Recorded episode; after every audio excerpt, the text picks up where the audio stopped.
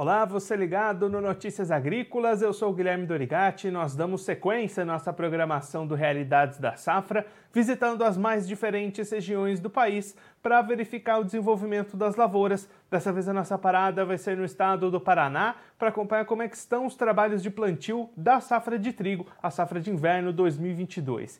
Quem vai conversar com a gente sobre esse assunto é o Carlos Hugo Godinho, ele que é engenheiro agrônomo do Deral, já está aqui conosco por vídeo. Então seja muito bem-vindo, Carlos. É sempre um prazer tê-lo aqui no Notícias Agrícolas. Prazer é meu, Guilherme. Carlos, olhando pelos últimos números do DERAL, o plantio está bastante adiantado aí no estado, né, 69%. Como é que estão as condições para o produtor paranaense implementar a sua safra nesse ano de 2022? É, como você falou, parte, falta 30% da nossa safra é, e ela sudoeste realmente isso em função que ocorreram bastante volumosas porém é, agora com a chuva deve na normalidade deve ser implementado em boas condições como foi implementado no restante do estado e Carlos, olhando para a área cultivada, o que, que a gente pode esperar para esse ano? A gente deve confirmar um aumento de área cultivada em 2022? É, para 2022, agora, a gente está esperando, na verdade, uma redução de área. Ela é uma redução pequena, de 5%, é, e ela acontece muito em virtude do calendário ter sido mais positivo nesse ano do que foi no ano passado para a implementação do milho safrinha. Então, a gente ganhou áreas nesse ano, o milho safrinha ganhou área sobre o trigo, é, em virtude de uma melhor rentabilidade da cultura, e ao, ao longo não só desse ano, mas de vários anos que vem acontecendo isso. É, e a região sul e sudeste, que é essa região que vai plantar agora mais tardiamente, é a região que está tendo um aumento de área. Essa sim é diferente da região norte e oeste, onde tiveram reduções em, em função do milho. E olhando para o calendário, Carlos, quando é que essas lavouras vão entrar ali no seu estágio de desenvolvimento e até quando que vão começar ali a colheita para a gente entender esse calendário de safra no estado? A gente está com as primeiras áreas entrando agora em emborrachamento, mais no norte pioneiro.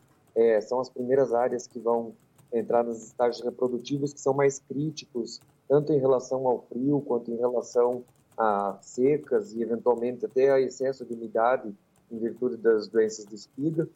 E, é, por enquanto, as lavouras estão em desenvolvimento vegetativo é, e não é, apresentam risco nenhum na maior parte do estado.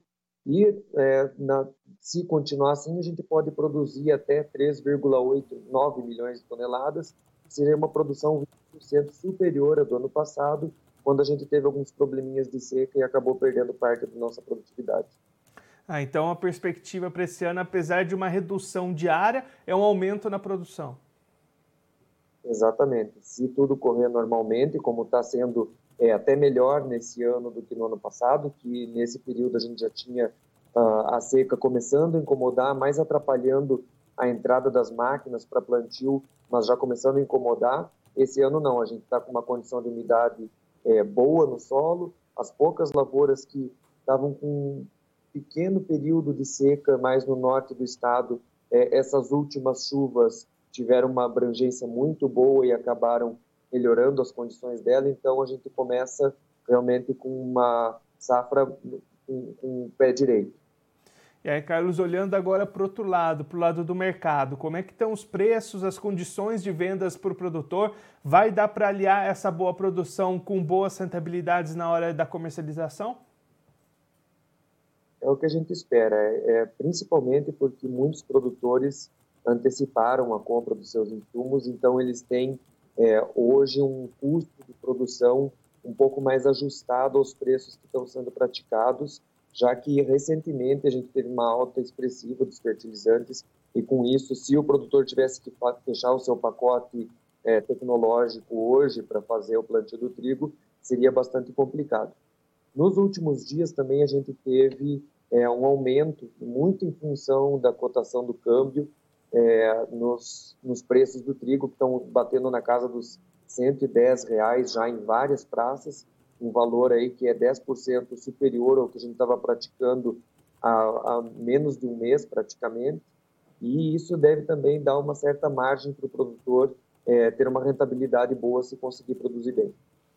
Carlos, muito obrigado pela sua participação, por ajudar a gente a entender esse momento inicial das lavouras aí no estado. Se você quiser deixar mais algum recado ou destacar mais algum ponto para quem está acompanhando a gente, pode ficar à vontade. Acredito que é isso. É, realmente a gente está com uma safra começando muito bem e a gente torce para que essa safra realmente se confirme nesse patamar. É, até adicionando que o Rio Grande do Sul também está com uma entrada de safra boa, é, com uma área até mais expressiva que a do Paraná, que não é comum, e que a gente pode ter uma safra muito boa nesse ano se tudo correr bem. Carlos, mais uma vez, muito obrigado. A gente deixa aqui o convite para você voltar mais vezes, a gente seguir acompanhando o desenvolvimento dessas lavouras aí no Paraná ao longo desse ciclo. Um abraço, até a próxima. Até. Esse, o Carlos Hugo Godinho, ele que é engenheiro agrônomo do Deral, conversou com a gente para mostrar como é que estão as lavouras de trigo para essa safra de inverno lá no Paraná, em, nesse momento em que as atividades de plantio ainda estão avançando lá no estado. O Carlos destacando para a gente um início bastante promissor, condições climáticas positivas, para os 69%, 70% de área já cultivada, atividades de plantio se estendendo aí nos próximos dias e boas condições, boas perspectivas para a produção. Produção esperada total de 3,9 milhões de toneladas, uma produção maior do que a registrada na safra passada, apesar de uma diminuição de 5% na área cultivada nesse ano de 2022. O Carlos explicando para a gente que essa diminuição foi em função do melhor calendário para o milho segundo a safra e aí algumas lavouras de milho crescendo sobre áreas de trigo, por isso essa redução na área cultivada, mas a perspectiva de mais produção nesse ano. As lavouras vão começando algumas a já entrar naquelas fases mais críticas para clima, mas as condições são boas, as perspectivas são positivas. Olhando para o lado do mercado, Carlos apontando uma valorização no preço do trigo nos últimos dias, chegando ali à casa dos 110 reais a saca em muitas praças paranaenses e prometendo perspectivas de garantir rentabilidade, aliando alta produção e bons preços na hora da venda, uma perspectiva positiva para o produtor de trigo paranaense. Claro que a gente vai seguir acompanhando todo o desenvolvimento dessa safra nas mais diferentes regiões lá do Paraná e de outros estados produtores também. Bom, eu vou ficando por aqui, mas a nossa programação continua. Notícias Agrícolas, 25 anos ao lado do produtor rural. Participe das nossas mídias sociais no Facebook Notícias Agrícolas, no Instagram arroba Notícias Agrícolas e em nosso Twitter arroba Noteagri. E para assistir todos os vídeos, se inscreva no YouTube, na Twitch, no Notícias Agrícolas Oficial.